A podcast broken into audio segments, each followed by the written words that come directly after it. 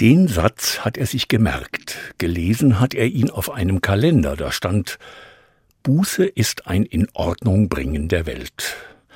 Warum behält man sich den Satz, dachte Sven immer, wenn ihm der Satz einfiel, vor ein paar Tagen wieder. Er konnte ihn leise vor sich hin sagen, aber diesmal mit Folgen. Er hatte nämlich eine Bettlerin gesehen. Er sah oft Bettler, diese aber war anders, jünger, trauriger.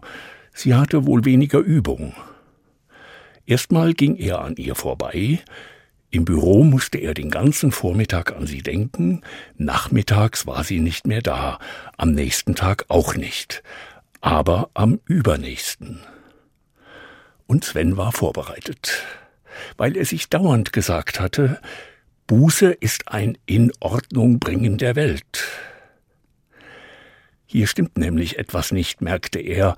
Er hat viel Geld und die Frau wenig. Das wollte er in Ordnung bringen. Wenn Gott es nicht macht, dann eben ich, sagte er sich. Als er die Frau von weitem sah, zerknüllte er Geldscheine in seiner Hand und setzte seine Mütze schief. Er wollte nicht gesehen werden. Dann warf er das Knäuel aus Geld in die Dose. Damit es klimpert, warf er noch ein paar Münzen mit. Die Frau sah auf, aber sie schaute durch ihn hindurch, das war Sven recht. Sie sollte ihn nicht erkennen. Dann ging er zügig davon, ihm war jetzt wohl. Er hatte ein bisschen mehr Ordnung in die Welt gebracht, sein Gewissen erleichtert. Buße ist schön, dachte Sven. Schließlich war ja Advent.